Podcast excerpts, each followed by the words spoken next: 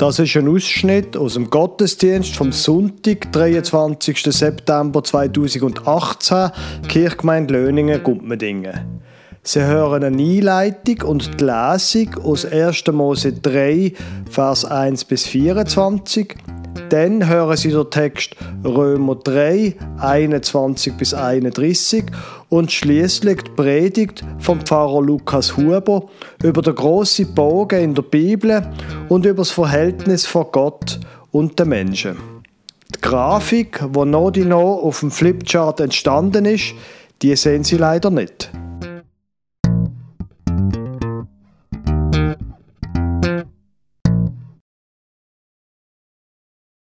Weil es heute Morgen quasi wie eine Art um die grundsätzlichen Themen von der Bibel soll gehen, möchte ich Ihnen einen grundsätzlichen Text vorlesen aus dem ersten Mosebuch, nämlich Kapitel 3, aber vorher vielleicht eine kurze Einleitung, quasi was bisher geschah. Gott hat im ersten Kapitel von der Bibel die Welt geschaffen. Er hat alle Pflanzen gemacht, alle Tiere, zwei Menschen. Und aus dem Text kommt raus, Gott hat da ganz, ganz viel Liebe reingesteckt. Jetzt das ist theologisch und auch religionsgeschichtlich sehr wichtig. Es gibt nämlich zu einer ähnlichen Zeit, vor 3000 Jahren, auch andere Schöpfungsberichte, zum Beispiel der von Babylon. Und dort wird auch die Welt geschaffen. Aber dort gibt es mehrere Götter und die Welt entsteht weil die Götter in einen Krieg miteinander geraten und so entsteht in dem Krieg die Welt. Und wo die Götter keine Lust mehr haben, ihre Arbeit selber machen, schaffen sie den Mensch. Das ist der babylonische Schöpfungsmythos. In der Bibel ist das anders. Da gibt es nur einen Gott. Und er kommt in einen Krieg mit genau gar niemandem. Er schafft die Welt und er schafft sie aus Liebe. Und er schafft den Mensch mit großer Hingabe und sicher nicht, weil er zu faul ist, zum irgendwie zu schaffen. Gott ist sehr kreativ. Er schafft ganz liebevoll Mann und Frau und führt sie zueinander.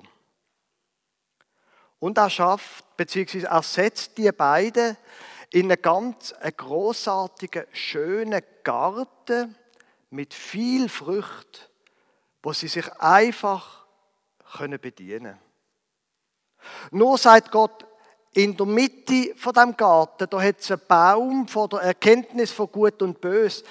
Lönt da einfach in Ruhe. Weil das war ziemlich tödlich. Aber sonst, genieße das Leben. Und heute oben, sagt quasi Gott, bin ich dann wieder da. 1. Mose Kapitel 3. Aber die Schlange war listiger als alle Tiere auf dem Felde, die Gott der Herr gemacht hatte, und sprach zu der Frau, ja, sollte Gott gesagt haben, ihr sollt nicht essen von allen Bäumen im Garten. Da sprach die Frau zu der Schlange, wir essen von den Früchten der Bäume im Garten, aber von den Früchten des Baumes mitten im Garten hat Gott gesagt, esset nicht davon, rühret sie auch nicht an, dass ihr nicht sterbet. Da sprach die Schlange zur Frau, ihr werdet keineswegs des Todes sterben, sondern Gott weiß, an dem Tage, da ihr davon esst, werden eure Augen aufgetan und ihr werdet sein wie Gott und wissen, was gut und böse ist. Und die Frau sah, dass von dem Baum gut zu essen wäre und dass er eine Lust für die Augen wäre und verlockend, weil er klug machte. Und Sie nahm von der Frucht und aß und gab auch ihrem Mann, der bei ihr war, auch davon und er aß. Da wurde wurden ihnen beiden die Augen aufgetan und sie wurden gewahr, dass sie nackt waren. Und sie flochten Feigenblätter zusammen und machten sich Schurze. Und sie hörten Gott, den Herrn, wie er im Garten ging, als der Tag kühl geworden war. Und Adam versteckte sich mit seiner Frau vor dem Angesicht Gottes des Herrn unter den Bäumen im Garten. Und der Herr rief Adam und sprach zu ihm, wo bist du? Und er sprach, ich hörte dich im Garten und fürchtete mich denn ich bin nackt. Darum versteckte ich mich. Und er sprach, wer hat dir gesagt, dass du nackt bist? Hast du nicht gegessen von dem Baum, von dem ich dir gebot, du sollst nicht davon essen? Da sprach Adam, die Frau, die du mir zugestellt hast, gab mir von dem Baum und ich aß. Da sprach Gott der Herr zur Frau, warum hast du das gemacht? Die Frau sprach, die Schlange betrog mich, so dass ich aß. Da sprach Gott, der Herr, zu der Schlange, weil du das getan hast, seist du verflucht, verstoßen aus allem Vieh und allen Tieren auf dem Felde. Auf deinem Bauche sollst du kriechen und Erde fressen dein Leben lang. Und ich will Feindschaft setzen zwischen dir und der Frau und zwischen deinen Nachkommen und ihren Nachkommen, der, ihrem Nachkommen, der soll dir den Kopf zertreten und du wirst ihn in die Ferse stechen. Und zur Frau sprach er, ich will dir viel Mühsal schaffen, wenn du schwanger wirst, unter Mühen sollst du Kinder gebären, und dein Verlangen soll nach deinem Mann sein, aber er soll dein Herr sein. Und zum Mann sprach er, weil du gehorcht hast der Stimme deiner Frau und gegessen von dem Baum, von dem ich dir gebot und sprach, du sollst nicht davon essen. Verflucht sei der Acker um deinetwillen. Mit Mühsal sollst du dich von ihm nähren dein Leben lang. Dornen und Disteln soll er dir tragen, und du sollst das Kraut auf dem Felde essen. Im Schweiße deines Angesichts sollst du dein Brot essen, bis du wieder zu Erde werdest, davon du genommen bist. Denn du bist Erde und sollst zu Erde werden. Und Adam nannte seine Frau Eva, denn sie wurde die Mutter aller, die da leben. Und Gott der Herr machte Adam und seiner Frau Röcke von Fellen und zog sie ihnen an. Und Gott sprach, siehe, der Mensch ist geworden wie unser einer und weiß, was gut und böse ist. Nun aber, dass er nur nicht ausstrecke seine Hand und breche auch von dem Baum des Lebens und esse und lebe ewiglich. Da wies ihn Gott der Herr aus dem Garten Eden, dass er die Erde bebaute, von der er genommen war.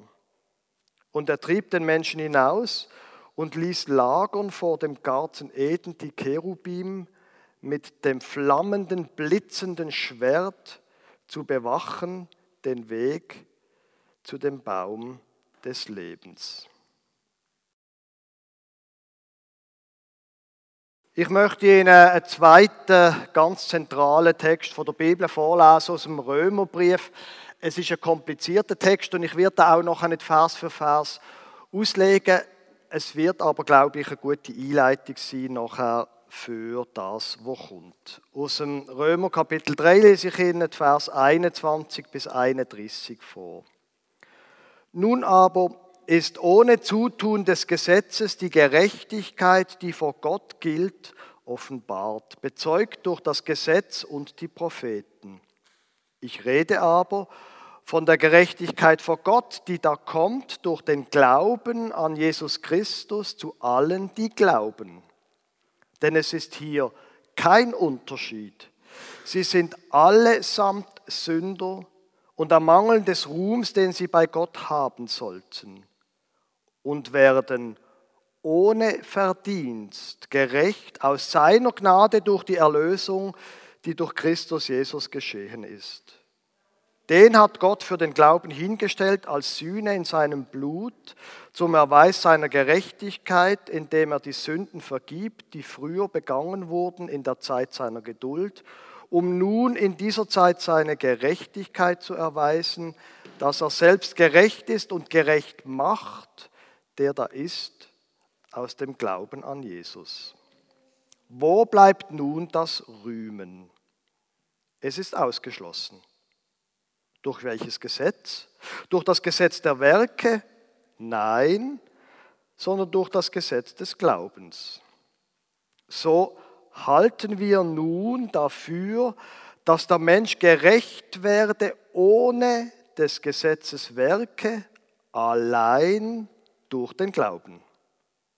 Oder ist Gott allein der Gott der Juden? Ist er nicht auch der Gott der Heiden? Ja, gewiss, auch der Heiden. Denn es ist der eine Gott, der gerecht macht die Juden aus dem Glauben und die Heiden durch den Glauben. Wie? Heben wir denn das Gesetz auf durch den Glauben? Das sei ferne, sondern wir richten das Gesetz auf. Liebe Gemeinde, vor ein paar Wochen äh, habe ich mit einem ehemaligen Konfirmand von mir geredet und wir sind irgendwie auf das Thema ähm, gekommen, wie man eigentlich gerecht wird vor Gott. Wie kann man erreichen, dass Gott Freude an einem hat? Wie kann man auch, wenn unser Leben einmal zu Ende geht, das weitere Leben, die Ewigkeit bei ihm verbringen? Was muss man da alles machen, dass Gott Freude an einem hat? Und ich habe gesagt, überhaupt nicht.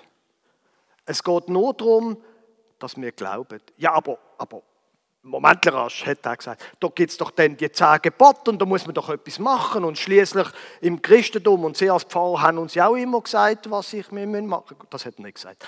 Ähm, aber da muss man doch etwas machen. Und der Glaube, da ist ja dann doch auch etwas, was wir machen müssen. Darum habe ich gedacht, ich probiere das mal ein bisschen grafisch darzustellen nochmal einen kurzen Durchgang durch die Bibel. Und ich hoffe, dass wir in etwa 20 Minuten dann am Ende sind. Nochmal zu dem, was wir vorher davon hatten. Da schafft also Gott die Erde. Und er macht Bäume. Und er hat Freude an all dem, was er schafft. Und am Schluss, wo alles fertig ist, er macht auch Tiere, aber die zeichne ich lieber nicht, weil, ähm, ja, wissen Sie, wie ich meine? Meine grafischen Künste. Auf jeden Fall schafft er auch Menschen. Und die Menschen sind super. Die leben ein gutes Leben. Ein Mann und eine Frau. Es ist alles wunderbar. Und Gott selber, na, das soll jetzt ein Symbol sein für Gott, ist auch dort. Und haben sie vorher die Geschichte ganz genau zugelost. Es wird, es wird von Gott extrem menschlich geredet. Gott kommt zu oben, wo es kühl wird, wo es angenehm wird, geht er auch in den Garten, um ein bisschen mit seinen Menschen zusammen zu sein. Man nennt das in der Fachspruch eine anthropomorphe Erzählung von Gott. Gott hat Gestalt von einem Mensch. Unglaublich. Alles wunderbar. Und dann die Schlange. Und ich glaube, es ist ein grundsätzlich es ist ein grundsätzlicher Fehler, wenn man sich jetzt in dieser Geschichte überlegt, wieso kann eigentlich die Schlange reden? Das können doch Schlangen gar nicht. Viele Aussagen von der Bibel, das sind nicht in unserem Sinn naturwissenschaftliche Aussagen, sondern es sind theologische Aussagen. Zum Beispiel vorher bei der Schöpfung der Welt, dass Gott die Welt einfach durch sein Wort schafft, aus Liebe. Das, und und wie, die, wie die Schöpfungsgeschichte erzählt wird, das ist eine theologische Aussage im Unterschied zu den anderen Berichten, die es gibt. Wissen Sie, was ich meine? Und die Schlange, ich glaube nicht, dass es uns hilft, wenn wir uns überlegen, wie das biologisch funktioniert. Aber die Geschichte von dieser Schlange ist so wahr. Meine Frau stellt mir einfach eine Frage.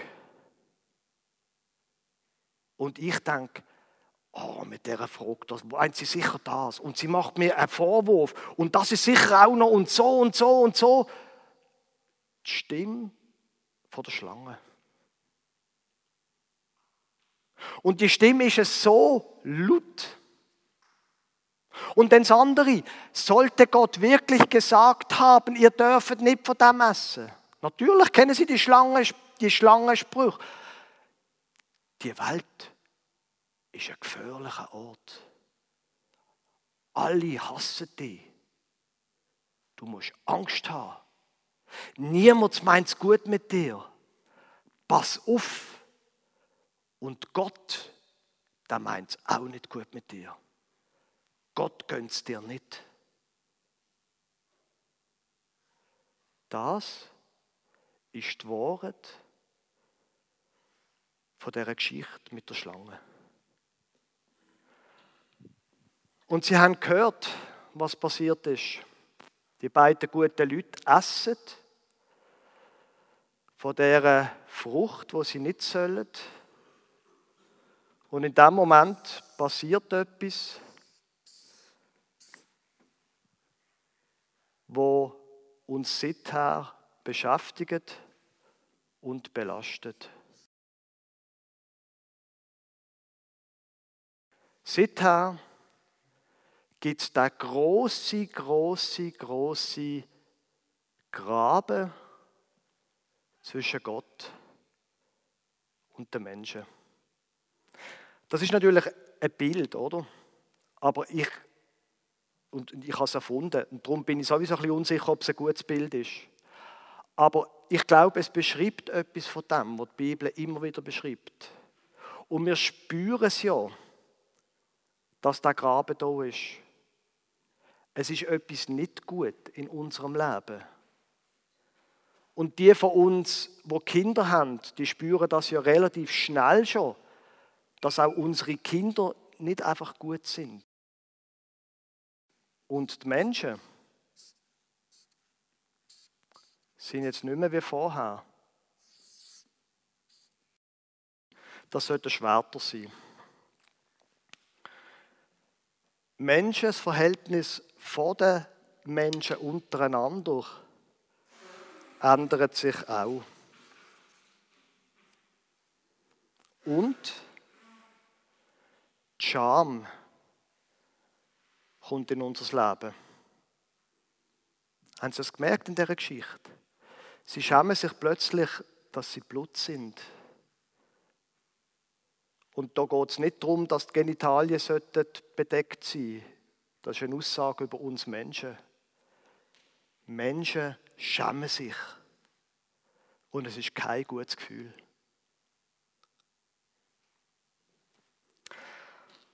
Und dann geht die Geschichte von Gott mit dieser Welt weiter.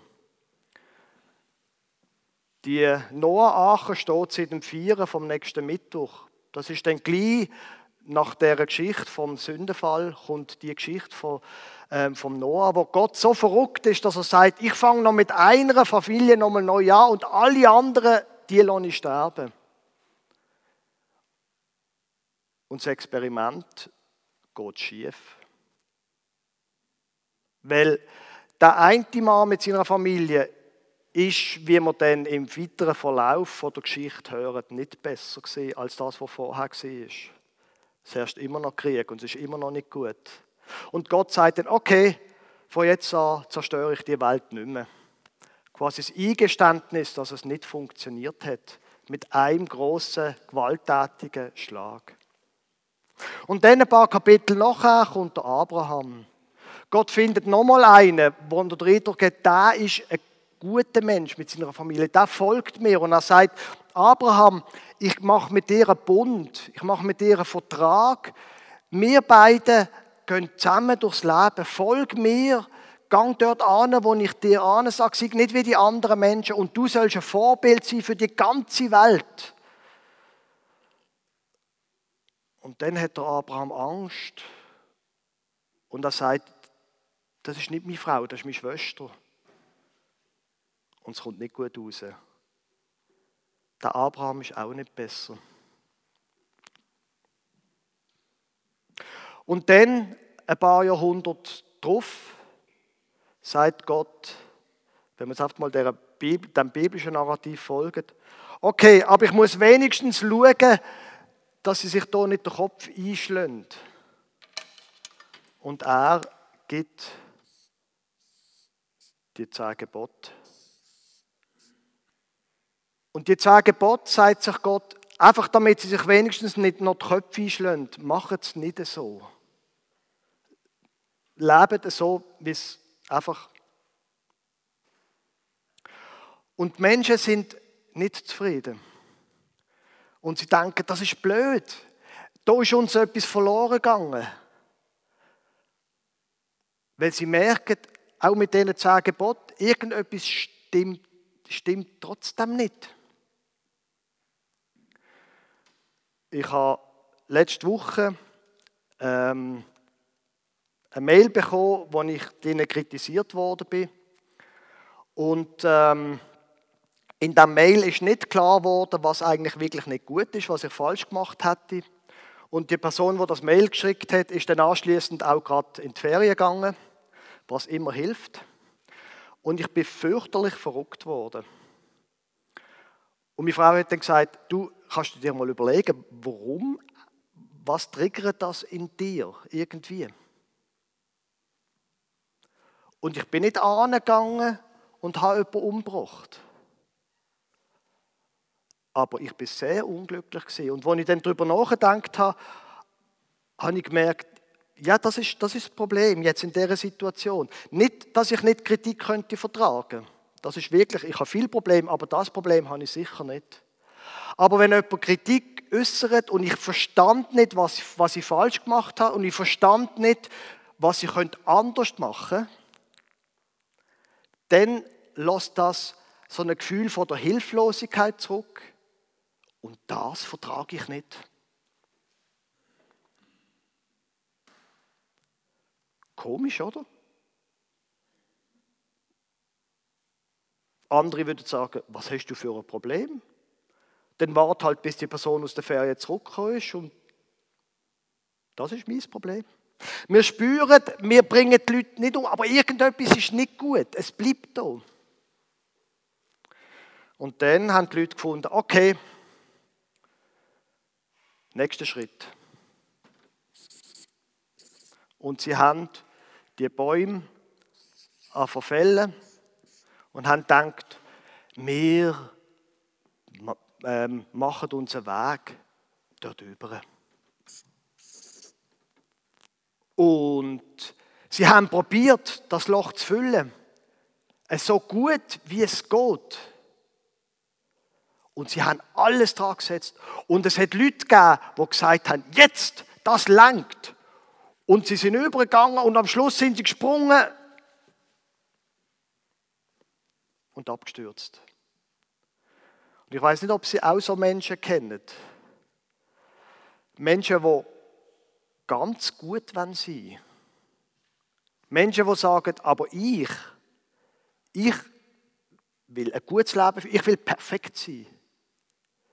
Ich will ein Vorbild sein und ich will nicht einer von denen sein, die spüren ihr Leben. Ich will einfach. Und je mehr man so ist und je weiter man kommt, desto tiefer fällt man. Sie kennen so Menschen.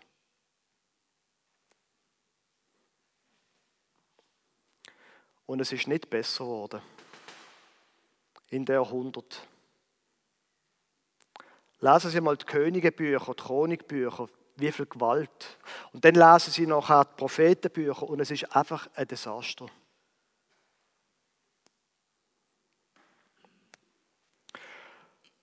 Und dann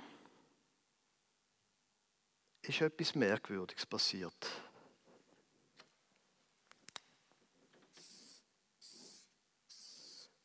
Ich muss doch ein bisschen zeichnen. Wo die Menschen irgendwann genug haben vom Kämpfen und vielleicht genug verzweifelt sind, ist plötzlich etwas passiert, wo sie nicht gerechnet hätten damit. Und das ist jetzt wiederum physikalisch nicht gut möglich, aber ich zeichne es jetzt trotzdem auf. Plötzlich hat Gott gesagt, ich weiß einen Weg. Und er hat eine Brücke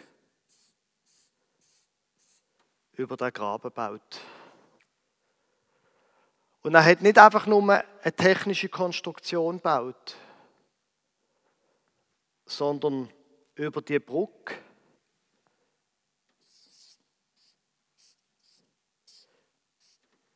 ist Jesus gelaufen, der Sohn von Gott, wie es die Bibel schildert.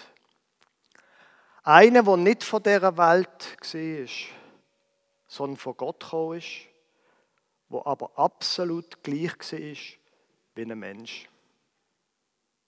Und der Mensch hat gesagt, wisst ihr was? Gott hat euch lieb. Und er meint es gut mit euch. Glaubt der Schlange nicht. Gott hat euch gern. Und Menschen haben gesagt, Moment, rasch, der Jesus, der kommt doch von dem Gott, wo uns das ganze Problem eingebrockt hat. Und sie haben ihn genommen, haben ihn gefoltert und sie haben ihn auf einem Hügel gekreuzigt. Aber das Mal hat sich Gott nicht mehr stoppen lassen, sondern so wie es die Bibel schildert, das Neue Testament, hat er den Jesus von den Toten auferweckt und der Jesus ist zurückgegangen zu seinem Vater. Aber die Brücke hat er stehen Und er hat gesagt, liebe Leute, der Weg zu Gott ist offen. Ihr müsst nicht mehr springen, ihr müsst nicht mehr bauen, ihr müsst keine Bäume fällen. Ihr könnt einfach ebenartig da übergehen. Der Weg, wo ich gegangen bin. Und wahrscheinlich, und da geht das Bild wieder nicht auf, es ist nicht nur die Brücke, wo der Jesus gebaut hat und drüber gegangen ist, sondern es ist die Brücke, wo Jesus selber ist. Und die Bibel nennt das Glauben, wenn jemand über die Brücke übergeht auf die Seite von Gott.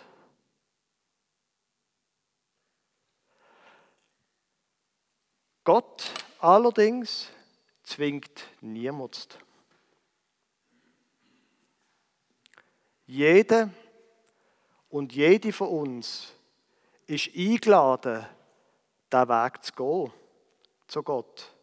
Aber jede und jede von uns muss den Weg selber gehen. Der Weg kann niemand für uns gehen. Und jetzt ist die Frage, ist das eine Leistung? Stimmt, ich muss gehen. So wie es der Paulus da sagt, ja, aber das Gesetz und so weiter. Und der Paulus macht viel Turnübungen. Er hat nicht so gut können zeichnen wie ich wahrscheinlich. Macht viel Turnübungen, um das zu erklären, zum sagen, das ist doch keine Leistung. Eine Leistung ist, wenn ich mir einen Weg zu Gott baue. Das ist eine Leistung. Aber das, dass jemand anders eine Brücke zu mir baut und ich nur so übergehe, das ist doch keine Leistung. Laufen, das ist mein täglich, also mache ich jeden Tag. Da kann ich mir doch nicht darauf einbilden. Und das ist genau der Punkt von Paulus.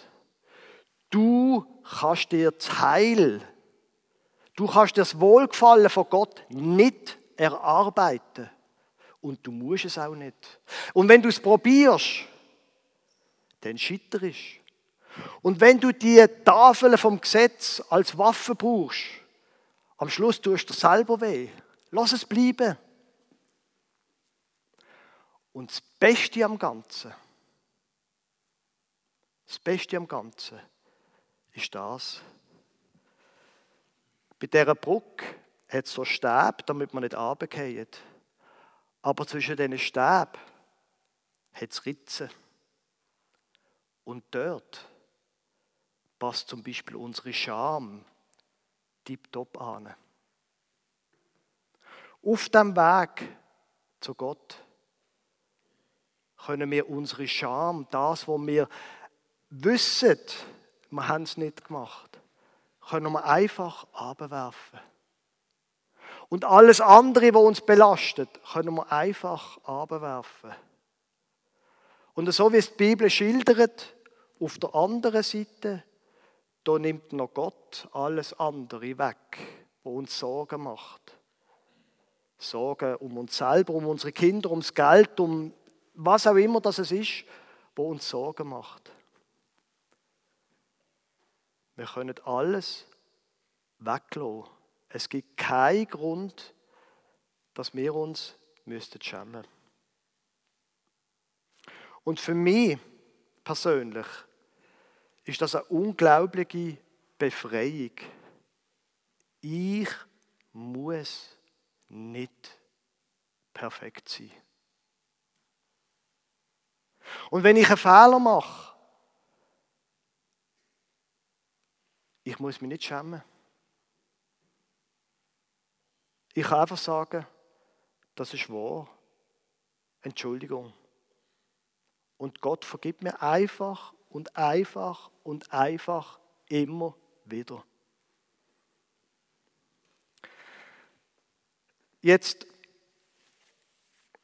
ist das Bild natürlich, wie alle Bilder, hat, erklärt nicht die ganze Wirklichkeit. Weil wir wissen ja auch, dass auch die, die den Eindruck haben, doch, ich bin einmal, habe den Schritt gemacht über, über die Brücke und Bibel geht, wir wissen ja, dass wir wie eine Art auf beiden Seiten leben. Oder? Das ist ja die Bibel sagt, wenn wir einmal bei Gott sind, wenn wir einmal gestorben sind, und das ist der Grund, warum das, ähm, das Christentum so ein positives Verhältnis zu der Ewigkeit hat und zum Sterben. Natürlich endet unser Leben hier. Aber nachher kommt Ewigkeit bei Gott. Und warum das immer wichtig ist, dass man über das redet. Aber solange das nicht der Fall ist, und da werden einmal, wie es in der Bibel heißt, alle Tränen abgewischt und der letzte Rest von Scham wird dann auch weggeputzt. Aber solange wir auf dieser Welt sind, sind wir wie eine Art Bürger von beiden Welten. Wir leben gleichzeitig auf beiden Seiten von der Brücke und ich weiß, das Bild funktioniert nicht. Aber es ist die Wirklichkeit. Und die Pointe von meinem Leben als Christ bedeutet, ist, die Ritzen sind jederzeit offen, dass ich alles fortwerfen kann, was nicht gut ist. Ich muss aber nicht meinen, ich sei je perfekt und ich weiß, es tun immer noch Sachen in mir ärgern mich so, dass ich einfach wütig werde. Überhaupt keine Frage. Und ich werde immer noch krank. Und es ist immer noch passiert das und das. Aber die Welt von dieser Seite färbt ab. Je mehr ich mich mit dieser Welt hier beschäftige, mit dieser Seite von Gott, desto mehr färbt das ab. Nicht, dass ich es muss machen. Darum sagt der Paulus auch, dass das Gesetz nichts nützt. Und wenn ich probiere, mit, mit moralischen Überlegungen besser zu machen, das nützt nichts. Aber wenn ich mich mit dem beschäftige, wenn ich auch, auch die zehn Gebote wieder einmal lese und mir dann einmal überlege, was bedeutet denn, du sollst nichts Schlechtes über die, nichts Falsches über die Nächsten sagen, das hilft mir, mehr und Gott und die Welt neu zu verstehen. Aber die Welt ist stark. Und die Welt von Gott wirkt in unsere hinein. und umgekehrt zum Glück nicht. So, und jetzt noch ein letzter Satz zu dem mit dem Gesetz für die, die noch fünf Sätze Theologie wissen In der ähm, Theologie ist die Frage, was hat das Gesetz jetzt zu bedeuten? Wie ist das genau? Die einfache Antwort ist, es gibt entweder zweifache oder wenn man reformiert und nicht evangelisch-lutherisch ist, gibt es einen dreifachen Sinn vom Gesetz. Der erste ist, Menschen sollen sich nicht umbringen. Also das Gesetz ist gegeben, damit Menschen einfach, damit unsere Gesellschaft möglich ist. Der zweite Gebrauch vom Gesetz, so wie der Paulus sagt, ist, das Gesetz dient uns dazu, für die, die ein bisschen schwer vor Begriff sind, die hier nicht so genau wissen, wie der Schlange, für die wirkt das Gesetz, dass sie merken, dass ihr Leben nicht ganz in Ordnung ist. Die anderen, die merken das von allein. Und dann, je nachdem, wenn man reformiert ist und nicht lutherisch ist, ist das Gesetz auch sinnvoll für Menschen, die diesen Schritt über gemacht haben, weil es hilft uns, unser Leben hier auf dieser Welt gut zu leben. Nicht in dem Sinn, dass wir etwas gewinnen bei Gott, aber in dem Sinn, dass es sinnvoll ist, wenn wir uns an, das, an die Gebot von Gott halten, wenn wir lernen, so zu leben, wie es ihm gefällt. So, das wäre bildlich dargestellt, so wie ich die Bibel lese, was sie erzählt. Und die Frage am Schluss bleibt, sind Sie da mal übergegangen? Haben Sie mal den Schritt gemacht, wo Sie gesagt haben, ich probiere nicht mehr selber gut zu sein, sondern ich akzeptiere, dass der Jesus gekommen ist und dass er der Weg zu Gott ist? Wenn ja, dann beglückwünsche ich Sie. Und wenn nein, kann ich Sie nur einladen, das zu machen. Es geht ganz einfach. Beten, zum Beispiel in der Stille, allein oder mit jemand anderem auch, und sagen, ich möchte das eigentlich, Gott. Ich möchte auf deiner Seite leben. Ich möchte, dass meine Scham weggeht und dass du mein Leben prägst mit deiner Liebe und mit deiner Zukunft. Amen.